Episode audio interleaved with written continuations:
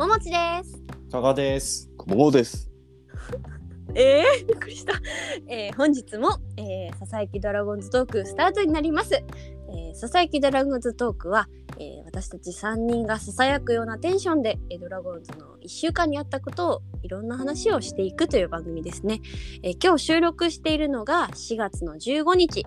で、前回の収録があれでしたね。4月の7日の高橋宏斗くんの初勝利試合を私たち3人で見に行っていたのでその後にチャッピー加藤さん来ていただいて収録したんですけれども。なので4月8日8日からの1週間で。すねまあちょっと8日から8910の横浜スタジアムでの3連戦はねちょっとまあコロナの影響でなくなってしまったんですけれども、うん。えー名古屋に帰ってきて3連戦。いや三連勝。ー3連戦3連勝だから僕たちが見に行った神宮球場以来、ドラゴンズは負けてないんですよね。そうなんですよね。うんとっても強いんじゃないでしょうか？4月1回しか負けてないんだよね。やば。やば。しかもそのあその日も1点差で負けてるんですよね。あ、そうそう、1点差ですね。惜しかったゲームで。いやーこれはやっぱドラゴンズは強くなってるんじゃないですか？強くなってると思いますよ。いやいや、もう間違いないでしょ。ちょっとごめんなさい今日は私寝不足であのあんまりあ頭がは、回ってないんですよね。いやいや、こんなね、早く、やっぱりちょっと最初ね、えーバンテリンドームで DNA3 連戦で3連敗した時は、今年もちょっと苦しいのかな、みたいな、えー気になりましたけど、もう、で、なんかこう、打線とかもね、例えばビシエドさんが全然ね、ちょっとやっぱ調子が出てなかったりとか、えー大丈夫かなって思うところはたくさんあるんですけど、なんかキワキワで勝ってますよね。うんううんん、うん、まあ、やっぱ安倍ちゃんかな。阿部ちゃん。間違いい。ないですね。間違いない。何ですかあの得点圏は。鬼ですね、鬼。絶対に相手チームだったら対戦したくないバッターですよね。もう阿部ちゃんって完全に。うん、うん、うん。うん。まあ得点圏打率ってなんかこうね本当に意味がある数字なのかどうかって言われてることもあるじゃないですか。あ、そうですね。はいはい。だけどもうこれ明らかにあるんじゃないですかね。うーん。もうだって、チャンスが回ってきたらなんか期待感がすごいですしなんかこう多分阿部ちゃんもこうひょっとしたら周平さんが出てきたら分かんないですよどうなるか。うん周平さんが出てきたらひょっとしたらポジションをセカンドから追われてしまうんじゃないかっていう危機感がきっと、あると思うんですよね。んなんかその強い気持ち、まあそれもちょっとオカルトめいてる話なんですけど、メンタルの話なんですけど、でもなんかそれがすごいつ状態、体の状態の良さと、えーうん。そういうものが噛み合って得点につながってるんじゃないかなと思っちゃいますよね。うん。いやなんか例年以上にあれですね、あのー打席もしくはその打った後の気迫の出方がちょっと、あれで。すよね、かなり前に出るようになってるんですよね、阿部ちゃん今うんね。だからまうんあ必死、ね、今おっしゃったように多分必死なんでしょうし、うん。レギュラー確約っていうのはないんでしょうし、うんそうそうそう。で、まあ象徴的なのがあれですよね、何回もヒーローインタビュー受けるはずなのに、多分自ら拒否ったりとか。そうそうそうそう。あの YouTube 出るのももうなんかカットでみたいな。っていうのを何回見たか。今週先週本当に。っていそこにうねそうそう。なんかカメラの前をね、こうダッと通っていくよね、あの YouTube でね。そうそう。そうそう逃げるようにね。そう。だそれもねやっぱねまだなんかその、まあ、柳とか、うん。まあ、はい。木の拓とかとは多分立場が違うっていうのは阿部ちゃんちょっと感じてるんでしょうね。うん。だまだそんなね一丁前なあれじゃないしそんな調子にも乗ってらんねえわみたいな。そうそう、だからあれは安倍さんのシャイネスじゃないんですよね、きっと。そう、うん。そう、うん。シャイなところ以上になんかあると思うもう一回やったからそれでがもう勘弁してみたいな、うん。うんそうそう、うんうんあとはもうプレーで見せるわみたいな。人かなる闘志みたいなものなんですかね。ねえねえ、うんそうそうそう。まあでももうねあんだけあのもうプレーでいいとこ見せてくれれば全然いいんだわそれでとは思う,、うん。思うけどね、うんうん、なんかねうん、ひげがなくなったじゃないですか。はいはい。ひげってなんかこう照れ隠しってあるんですよきっと。おおそうなんですか？何を言い出したかと思うお思いになるかもしれませんが ええええええ。ちょっと女子なんでわかんない。あーこれだって自分をこう強く見せるものだしヒゲって。あーなるほど。そう。であのまあかっこつけとも言えるんですけど、うん。でもヒゲないともう素顔じゃないですか、うん。はい。これはもう裸で勝負してるようなもんなんですよ安倍さんは。あああ納得してくれたデタラメです えー、絶対なんかちょっと分かった気になっちゃったんですけどえ適当ですもっともらしいことを超思い超超超思いつきー、いや立浪監督が阿部ちゃんを裸にさせたんだって思ってましたよそうそうそうそうまあでもそのもうやるしかないんだっていう気持ちにはなってるでしょうね、うん間違いなくうん安倍さんはそうでしょう。ねうんじゃないとあんだけ鬼にはなれないですよね。しかもこう結構この打席によってね第1打席はこの曲第2打席はこの曲って登場曲を変える選手の方って最近多いじゃないですか。はいはい、はいは阿部ちゃんは一貫して夢の中なんですよ。あのい連れてってくれるねあのその夢の中へ連れてってっていう、えーサザンオールスターズの「あや」って曲が、阿部ちゃんの登場曲なんですけどだからその得点圏のめちゃくちゃチャンスのタイミングでもいつものようにうん「夢の中」が流れてすごいまろやかに登場する。うんそうそうそうだからなんかそのねメラメラ感とこのマイルド感っていうか通常運転な感じがいいですよね。うん、なんか炎は炎でもなんか青い方の炎っていう感じですかねそうそうわかります。でもね、うん青い方の炎の方が温度が高いんですよね確かそうそうそうそうそそういうかんものを感じますよね阿部ちゃんからはやっぱり、うん安倍ちゃんが青い方のだったらねやっぱり、えー柳さんですか。ああ、うん。赤い炎とでも言うのか。うそうね。うんすごいですよ。すごかったですね、まあ、2試合連続ね。関東です関ね東勝利。うん。そう。まああわや2試合連続完封でしたけど、うんうん。うん、また130キロ超えましたねあの人。うん。よう投げるね。本当に。中10日だっけあ中10日でしたね、10日です、ね、はい、中10日とはいえね。ううん。んすごいですね。うん、どうですかがさん？投げすぎとも言われてませんか、球数。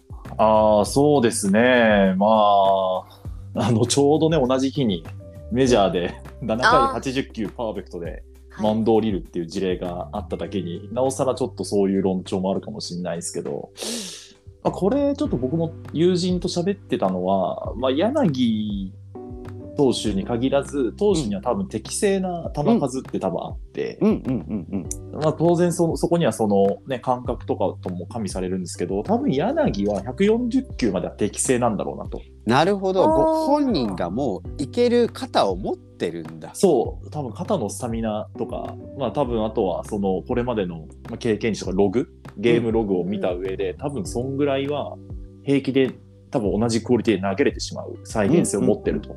うんうんうん多分これ多分大野雄大だったらもうちょっと少ないしうん。松葉だったら100球以内だしとかうん。多分それぞれ多分あると思うんですけど、柳優也はそのタフネススタミナ豊富なところがもしかしたら最大のあれかもしれないです。武器かもしれないです。なるほどね。だから投げすぎまあそれは柳の柳じゃなかったら投げすぎって絶対言うけどうんうん。うん。柳だったらまあいいんじゃないうん。思わせてしまってますよね。確かに。自自らの腕で、で何せね1試合目の完封した時は前の日12回だけ延長やって、うん。はい。えーリリーフがかなり投げてる状態で、もうこれは俺がやるんだっていう意思を、意思表示をした上でうん。完封したわけですよね。はい。そうですね、うん。うん、で2試合目はもう130球。もうみんなじゃあこれは手放しで柳なら大丈夫だろうと。任せてる。うん。なんだねきっと。そうですね、まあね、やっぱそのシーズン前から大野、柳、小笠原は基本1試合任せるって方針ですけど、うんうん。やっぱちょっとその中でも柳が今一番別格かもしれないですね、うんうんうんうんそういう意味では。柳さんってね、まあ、去年かなり投げてるんですよね。うん170イニング投げてるのかな。そうですね。はいす。ごいそうだけどだけどっていう言い方はおかしいんだけど、はいその前の年とかはあんまり投げてなかったりするんですよね。あそういえば。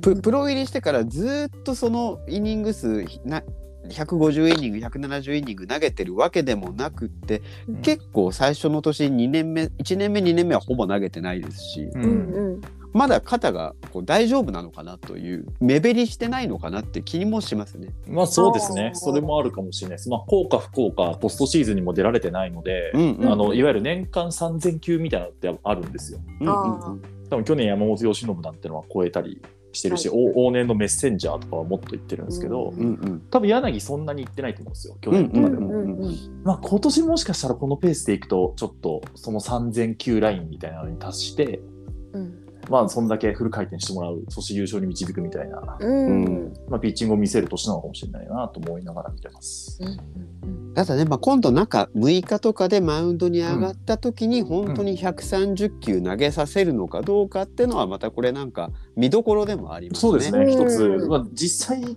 その昨日の阪神戦もいつ、ま、柳はマウンド降りるんだろうって。うんうんてっきり7回で100球ちょっと超えたから、もうなんか、よくないみたいな。うんだからあの 8回で打席に向かった時ちょっとだけざわっとしましたよね。ざわっとしましたよね。ね行く、行く、これ行くんだ。行くんだっていうね。ううんん。まあ、これがまあもしかしたら7対0ぐらいだったらどうしてたかとかちょっと思いますけど、ううんうんうんまあ、4-0だったからちょっとね、うんうんうん、まあ生かした方がいいだろうみたいなのはあったのかも。あライデルとかも使いにくかったでしょうし。そうですね。昨日は確かにはい。確かに。まあ何せ2試合連続完封の目がありましたからね。はい。そうそうそうそうそう、うん。っていうところもあったんですけどそうですね。多分次22日巨人戦だとは思うんですけどね、うんうん中7日でね、うんうんうんうん。うん、いやーでもまあなんというのかいいところだらけですね。こうダメなところもダメなところっていうか全フルスロットルにはなってないところ状態でこれだけ勝ち星を積み重ねてるのがドラゴンズですからね。うんそうですねちょっとでもななんかさまだちょっと貯金さんに照れ隠ししちゃってますね我々ね 慣れてないですからね。そう慣れてないですよ もうあの名古屋のちょうど今日休みだったので名古屋のラジオを結構聞いてたんですけど、うんうん夕方からうんうん。まあみんななんかふわふわしてますよね。だって若狭さんラジオでねずっとふんどしの締め方の話してましたよね。そうクソ笑ったんだけど。関係ない。野球の話じゃない。野球の話かと思ったらねあの滝行に行った時のふんどしの話をされてましたからね。ラジオなのにその畳み方の話をしてましたもんずっとね。な本当に。そうでも若狭さんの出された「フェアかファールか」っていう本が、えー、10版がかかりあましあおめでとうございます。おめでとうございます。たこれもやっぱり若狭さんおっしゃってましたけどやっぱドラゴンズが今勝ってるからなんですね。ああ調子いいとやっぱりそこにも影響するんですね。やっぱ経済活動？はいはい。経済に寄与するんですよ名古屋経済うんうん素晴らしい。ドラゴンズの勝利が。いやー渋鎮な名古屋の人たちがみんな財布を開けるんですね。開けますよ。素晴らしい。素晴らしい。コーヒーチケット買ってね皆さんあのコーヒー一杯分浮かせるのが大好きな名古屋の人たちが、あー1000円だって2000円ぐらいするんですよ税込みで。うん、本がね。そう。書書籍の中では高い方なのにすごいですね。ねありがたい話です。そう。文春野球もねたくさん読んでくれてるましたようんうんでうんうん。昨日の辻元さんもあそっ勝って首位でしょ？首位あですね。今。なんか総ヒット数で並んでる並んでたけど首位なんですよね今ね。そうなんですそうなんです。ドラゴンズが今首位でございます。監督。監督ようやっとるですね。ようやっとる、ようやっとる。です。この調子でいきたいと思います。どうですかドラゴンズあドラゴンズの話ちょっと一つしたいことがあって、あ。おお。えー YouTube の話ですね。いつもの話なんですけど、新しいシリーズが始まりましたよ。来ましたね。ね。トップオブあじゃあ、えーなんだっけ？トゥルーストゥルース。トゥルースオブドラゴンズ。TOD TOD。TOD これは見たかった。こういうのを見たかった。こういうのを見たかった。ついにやってくれましたね。はい。桃井さんどうでした？ご覧になりました？もちろん、あのーもうスタンバって。朝かなんかにね、予告動画みたいのが出て、それであれだったんですけど。予告でもう良かったもんねもう良かったですね。あのやっぱ重厚な感じっていうんですかねこのいつものこうちゃんとこうなんていうんですかね岡田さんがカメラを持ってこうちょっと素顔も見れるようなところっていうのではなくてもう完全に作りしっかりとこう物語の一つとしてドラマみたいに見ましたね。ドラマなんですけどドキュメントみうん、そうだね。うん。そうそうそう。そのなんか重さがいいなと思いましたね。すごい好きでした私は。これやっぱり本当優勝した EP を取ってほしいんですよ EP 何になるかわかんないです。EP73 ああ、ね。EP73 あそこまで。すごいな。すごいな。はいはいはい73シリーズ作ってもらって。すげえ。めっちゃ70多いな。あ73勝で優勝できるんだっけ？優勝はできないか。73勝でちょっと優勝できない。きついっすね。きついな。き。ついですね。きついな。それをそのシリーズでまあ何個か続いてた時に EP になった時にやっぱりこの優勝の舞台裏をうん。岡田さんにこう作っていただきたいなってずっとこうやっぱり去年とかからずっと追ってくださってた岡田さんだからこそなんか見えるものというかそうだねできるものがあると思うんで、私はその映像で泣きたいです。わかる。確かに岡田二期の作った映像で泣きたいんですよ。あれだけね、やっぱり皆さん、選手の皆さん、首脳陣の皆さんと信頼関係を積み重ねて、うんうんうん。でそこから引き出せるエピソードがあるわけですからね。絶対こうねまあ選手の人とこう関係を築くのってそんな簡単じゃないじゃないですか。うんうんうん。それをしかもそう YouTube はお一人でっていうのでずっとやられててなんかうんその優勝で他のねいろんなところが入ってドキュメント作るのもいいですけど、んずっと見てるずっと近くで見てる岡田さんだからこそ作ってほしいなって私はすごい思いますね。そうだね。そうそそれの始まりがやっぱこの EP1 のう。うん。雄大さんと辰巳さんのうん。物語だったのかなって思いますね。いいです。あれ、僕もやりたいですもん。出産祝いになんか書いておくんの。あれ多分ドラゴンズファン真似しだしますよねちょっと待って形だけ真似しておく。形だけ真似してお前に任せた何を？何を？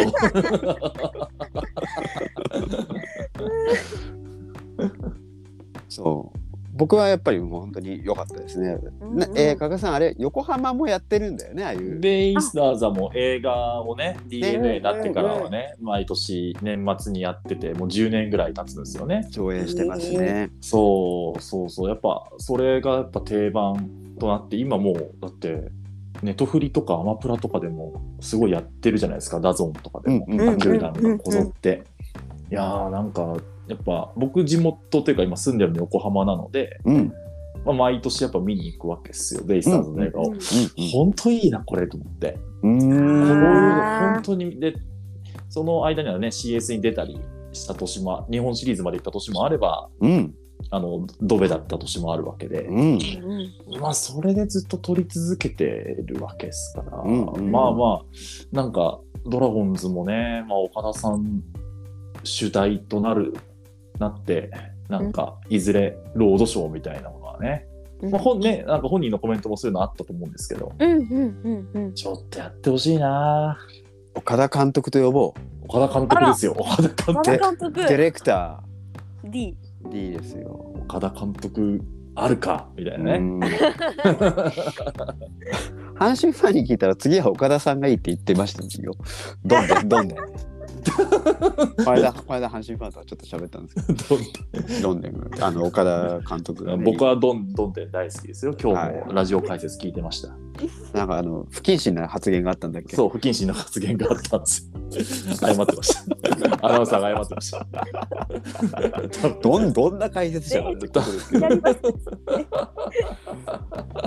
僕はあのちょっとベイスターズのそのドキュメンタリーっていうのはあんまりちゃんと見てないんですけど、うん今後だからその TOD に期待することっていうかななんか、うんちょっと楽しみこういうことまで踏み込めるのかなっていうのが一つあって、はいはい。やっぱそれはチームが悪い時の話あですよね。ーそうですそうですそうですそうです。そこですよ。こうやっぱり調子がいいいい話とか調子がいいとかねそのすいいエピソードみたいなものってのはやっぱ出やすいんですけど、うん絶対に故障だったりスランプだったり負けが続いた時であったり、こう苦悩みたいなものってのはうん絶対にあるんですよね。そうそうそうそうそう。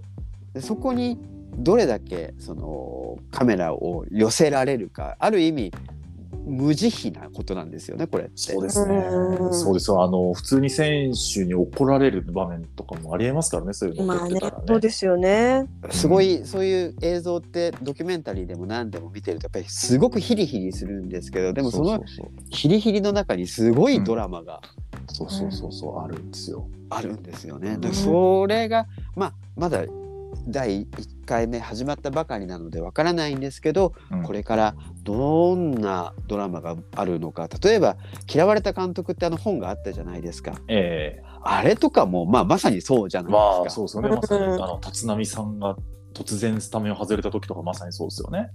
土星が聞こえてねそう。物がそ物が転がる音が聞こえてみたいな。もあう読んでてうん読んでて逃げ出したくなるっていうすいますいませんでした帰りますみたいな。うんまあ、それは分からないですどういうもちろんど TOD のポリシーみたいなものもきっとあると思いますし、うんどんな風なものができるかっていうのは、まあ、本当に楽しみでしかないんですけど、うん僕はなんかそういうところがちょっと今は楽しみかなって思ってますね。うんうんうん。そうですね。いやーしかしまあ本当にドラゴンズは今のところいいことが多いですね。うん。そうですね。勝った試合の後に岡田さんの作ってくださった YouTube を見てまた一晩寝て翌朝になったらワンブルーが見れるっていう、うん。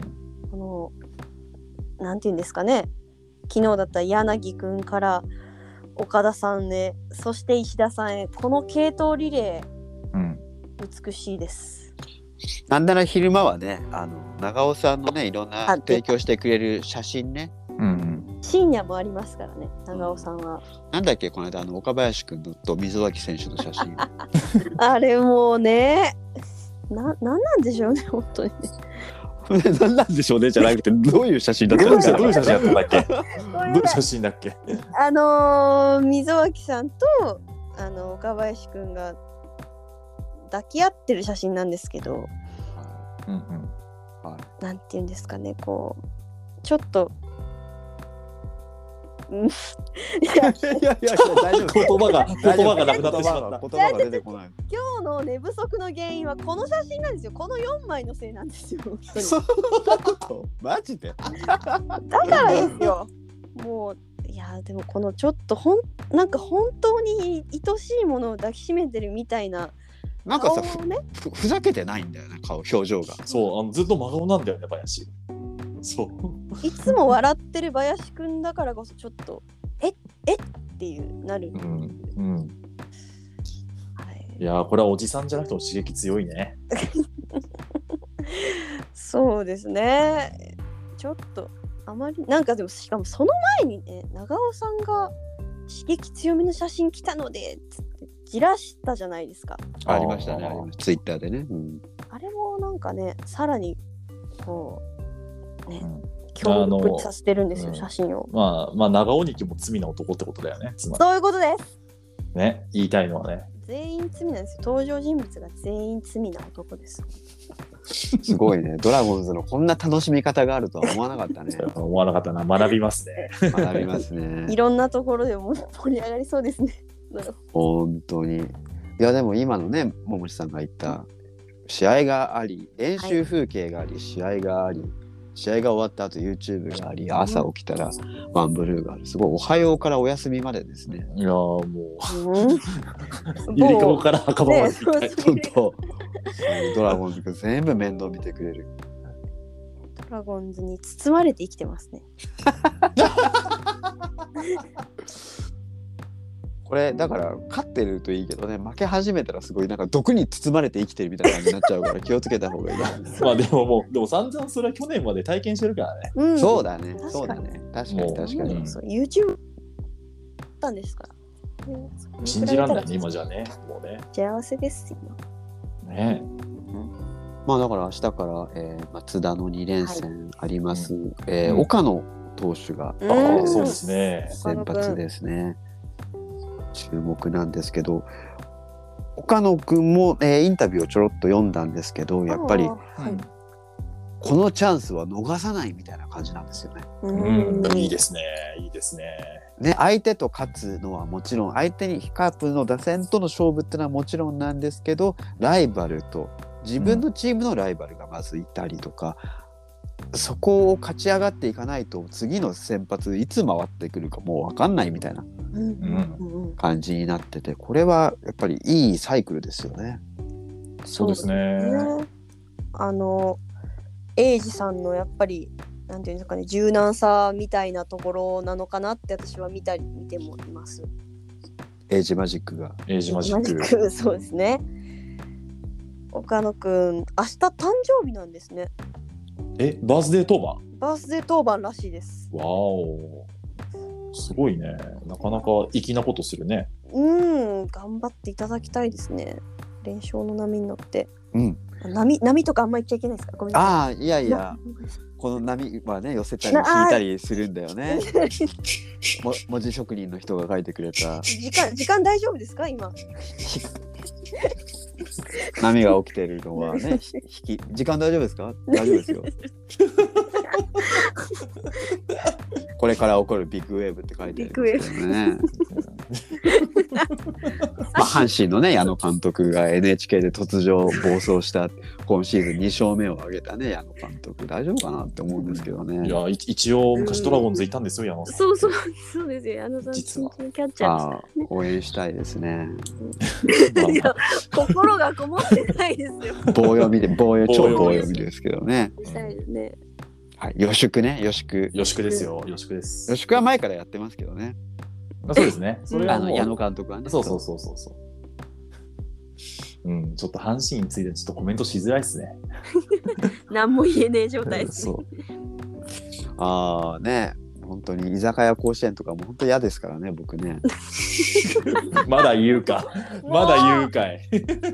みんなすごい朝礼とかするんだよね居酒屋でね。そうそうそうそう。見たことあるなんかなんかでっけえ声すんな池袋歩いててコロナの前ですけど、ね、なんだこれと思ったらあの、まあ、朝礼って言っても朝じゃないんですね、営業前にやるから。うんうん。うんまあね、そでそれの人がそれ考えた人がよしくやよしくをやってる。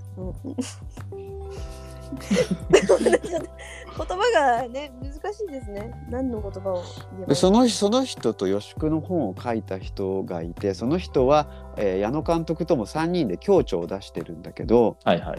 その翡翠小太郎さんって人は僕は面識はないんだけど結構僕の本と同じ時期にすごい名言の本が売れてた人なんですよ。あら、結構横並びに置かれてたようなちょっと商売敵じゃないですか。商売敵ってことはないんだけどただ僕はあんまり名言の本その後出してないんであんまりそっちには行かなかったんですけどやっぱそっちの方ってちょっと自主啓自己啓発の世界とこうキワキワなんですよね、うん。ううんん。うんうん。全部説明できちゃうんですよ僕だから そういう話怖い怖い怖い怖い怖い。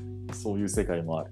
で中村文明さんっていうメンタルトレーナーの方がいてその方は大島さんって方のその兄貴分の方でねこの間あの連敗中に阪神に呼ばれてっていうことがあって。うん大島さんって方はでもあの北京オリンピックだっけな、えー女子のねあのソフトボールのメンタルトレーニングもされてるんですよ。うん。そうなんですか。そうそういうところに呼ばれたりとかもされていてねなんかこう面白いですねキワキワですねやっぱりメンタルの世界ってねそういう面白いですね深い深い深いですな。うん深いですね。大丈夫かっていうことだけなんですけどね。そうそうそう。そうですね。他チームの話といえばですねはいはい。聞きたいんですけど加賀さんちょっはいはとすごいの見たじゃないですか。い。いやあー、その話ね。そうですよ。予祝の話じゃなくてねよし、よしくよしではない。くじゃないよしくじゃない。まあ、予祝ではないですけど、試合の前のハイタッチでもなくてね。ね、ちょっと予感めいたものをよ4月10日に見てしまいましたね。あらら。いやー、マリンスタジアム行って、佐々木朗希完全試合を生で見ました。うわうわーいいな。いやー、ちょっとね、まさか生きてる間に生で見れるなんて思わなかったっすよ、これ。で、まあ実はこの日僕、ハマスタにドラゴンズ戦行く予定だったんですけど、おおおあお。のまああのよもやのね、あの、コロナで。ね、そうコロナの関係でちょっと中止になってしまって、ただまあ、ただまあね、その日一日棒に振るのも嫌だったし、佐々木朗希が日曜投げるって分かってたので、慌ててチケットを取って、はい、ハマスタ一緒に行く予定だった友人と共に。行ったら、まあ、とんでもないものを見てしまいましたね。一生ものですよ。いや、もう一生語れる、一生、うんまあ、僕だから先週ちょっと僕怖いんですよ。あの、高谷の初ホームラン生で見たでしょ？そうだ一緒に。で、ヒロトの初勝利も一緒に見たでしょ？見た。で、その週の日曜日に朗希の完全試合を極めつけが。はあ。その間にあの京田さんの1試合に 2, ホームランっていうのもありましたね。あ、そうそうそうね、ヒロトの試合ね。珍しい珍しいものそうそうそうそう。そうそう。なかなかね、ちょっとね、まあ、持ってるって一言で片付けるのはちょっとあれなんですけど、うん。いなんか野球に関しては持ってるのかもしれない。ちょっと思ってしまいました。こんだけ見ちゃうと。本当に。やっぱ朗希さんすごかったっすか？いや、ちょっと、あのー、164キロのね、自己最速更新を見て、最初に2回ぐらいかな。あ、もう僕これだけで十分だわ、と思って。うんうん。もうだって、朗希見たって言う、生で見てる人ってそんな多くないから、確かに確かにそうそうそう。幻の動物みたいだよね。ちょっと。ね、そうそうじゃないですか。そうそうそう。で、もうこれ見ただけで十分だわと思ったら気づいたら三振ばっか取ってて、うん。ね、13連続三振やって、まだ実は裏で、まだ誰もランナー出してないって気づいて、もう7回ぐらいからもうざわざわしてたんですよ、もうんうんうん。う。もうそうそうそうそう。あの、ロッテが7回から、もうそれで6-0とかにしたので、ああ、そうかも、そうもう関心はそこにしかいかなかったんですよ。うんうん余計に。そうそうそうそうそうそう。いやー、ちょっとね、まあ、対戦相手のオリックスがね、コロナ禍に襲われて、主力級があんま出なかったのも辛いところではあったんですけど、うん。まあ、とはいえ、吉田正尚を3三振取ってるから文句は言えないし、うん。そう。そうそうそう、ちょっとね、ただ、僕はもう一回、奇跡と思ってなくて、もう一回多分やると思います。なるほど。うん。確かにそうだ。そうです。そんぐらいの無双っぷりだったので、本当に多分、あの、50年前ぐらいかな、に江川卓、高校時代の江川卓見てた人が思った感想と一緒だと思います。そのバットに当たるだけで拍手が起こったらしいんですよね、その高校生の時なるほ。ど。た高さでね。はい。そうそうそう、球が速すぎて、うんうんうん。そうそう、バット当たるだけで拍手が起こるみたいな世界観が、その令和の世に再現されたみたいな。わかるわかる。ちょっとだってあの試合前に当たっバットに当たって前に飛んで外野フライでもおーってなってたもんね。そう、あの、うんそうそうそう、6回の紅林だと思うんですけど、最先頭のね、そうそう。うんでも、だそういう、もう喋ってたのは、そういうなんか、あれってグラウンド整備直後の初球とかだったんですよね。うんうん確か。なんかそういうちょっと間が空いた時とか、その点入った後の初球ぐらいしか多分チャンスないよねって言ってて、なるほど。ヒットを打つには。だから、もうもうそれぐらいの逆に言うとテンションだったんだね。そうもう5回ぐらいで。ああ、もうそうです、そうです。はい。なんかもう全然、打たれる気しなかったし、ストライクも入ってたので、うん、ノースリーになったのも1回だけかな。うん多分ええうんたで、まあ、当然、朗希君すごい、朗希君すごいで終わらせたいんですけど、そう、もう一人ね。はい。もう一人？あれ違った？まあ、もう一人ですけど、いや、次ドラゴンズでノーノあーー全試合やるならって話ですけど、なるほど、なるほど。そうそうそうそうそう、そこで僕は高橋宏斗にやってほしいなって思ったっていうとこですね。ああ、うんなるほどね。それは夢がありますね。うん。見たいですね。見たい。うん。なんかやってくれそうな気もしますけどね。ひろとくんなら。そうね。うんうん。いずれやりやるかもしれない。そう遠くない未来な気もする。予感がします。ね。オカルオカルトになっちゃった。高橋宏斗完全試合おめでとう。それを、それを試合前に言ったらよくないですよ。よくない。よくない。やめましょう。多分多分、多分ロッテ、ロッテの佐々木松川バッテリーはそんなこともみじんにも思ってない。思ってない。思ってない。謙虚にやってるよねそう。謙虚に、そうそうそうそう、謙虚にやってる。で、だって、佐々木朗希だって喜んだのさ最後だけですからね。そうね。ね淡々と投げてましたから、ずっと。わかる。あーもう、同じ作業をずっと繰り返してる感じ。変な話。いで、やいや。ね、最後三振取った時だけちょっと両手広げて、わーってちょっとやったけど、もう周りの方がもうどんちゃんしちゃったって感じですよね。だってあのノーヒットノーランした時の大野雄大さんの喜び方の方がすごかったからね。そうじゃないですか。僕らそれ見てるじゃないですか。そうそうそうそう。だからもうすごくなんか朗希くんが冷静すぎて、うん。あやっとちゃんと喜んだぐらいだね。もう大野のぴょんぴょんもいいいいんですけどね。それいいよどっちも大好きですよ。そう、どっちも好きなんですけどね。うんそうそうそうそう。あーだってか20歳と18歳のバッテリーですよ。そこがすごいですよね。またキャッチャーのね、松川くんも。松川君もそうっすよ。本当に。恐ろしいっすよ。だからずっとその、朗希やばい、朗希やばいって叫んでたけど、実は松川もっとやばいみたいな。松川やばいね。本当にそうそう18歳。だあの、全然、ああの、木の卓を普段我々見てるじゃないですか。はい。で彼ってやっぱでも、もう日本球界の中でも屈指の保守だと思うんですよ、今、うんうんうんスペックとしては。うんうん。あんまね、変わんないっすよ。へえ。大げさな話じゃなくて。へあれでめちゃくちゃ打てるようになったら、本当、木の卓超えるかもしれない。ああ。まだ今、そのね、守備、そう、守備の面とかは本当に、あの、どんあんま変わんないかもしれない。めちゃめちゃ、うまいんだめちゃめちゃ。ね。だってすごいさやっぱブレーキの効いたフォークとか、うん、全部止めてるもんね。そう全部止めてるんですよ。本当に普通に平気なコースフォークとか取ってるんですよ。当然160キロ以上のまっすぐもそうだ。全部取ってるし、それはすごいな。それを高校卒業してばかりの子がやってるって思うとちょっと恐ろしくなっちゃって。ああまあ、当然ねあのドラフト同期で小園君っていうベイサーズの1位になった子がエースでね、高校の時、まあ、その150キロとか投げるようなエースの球を取ってたから慣れてるっていうのは多分あるんだけども。うんん。とはいえプロの球をとはいえ、うん、そう、朗希もそうだし、ね、石川歩夢とかもそうだし、うん。そういう、ね、一戦級のピッチャーの球を全部取ってるわけですから、うん。ちょっとそれはね、あの、中日ドラゴンズの話抜きにして、プロ野球ファンとしてちょっと誇らしいというか、うん、そうね。素晴らしいことが起こってるなっていうのは、ちょっとしみじみ思いましたね、あの日わ。かります。佐々木朗希君の話とかやっぱり野球に関心ない人に話したいもん。そうう、んうん川君の話もそうだけど。そう、そう、そうなんですよね、やっぱり。うん。それだけのことをやってのけたと思いますよ、本当に。僕9回にね、うんあの松井雅人さんに打席が回るってすごいドキドキしてたんですよ。そうそうそう。何かそうそう何かが起こるんじゃないかドラマが 起こらなくて代打させ代用されちゃいましたね。残念でしたね。残念だったね。残念全く空空気読まない宮城さんがねパカーンと打ったらめめちゃめちゃ面白いなと思って。あの中日ファンだけ湧くやつね。こそうのそうそう。わ脇もしないんじゃないかな。なんか複雑な気気持ちになるんじゃないかな。そうか、そうか、そうか。そこで出るのかよみたいな、ね。そうそうそうそう。そういうことがなくてよかった。ありがたい。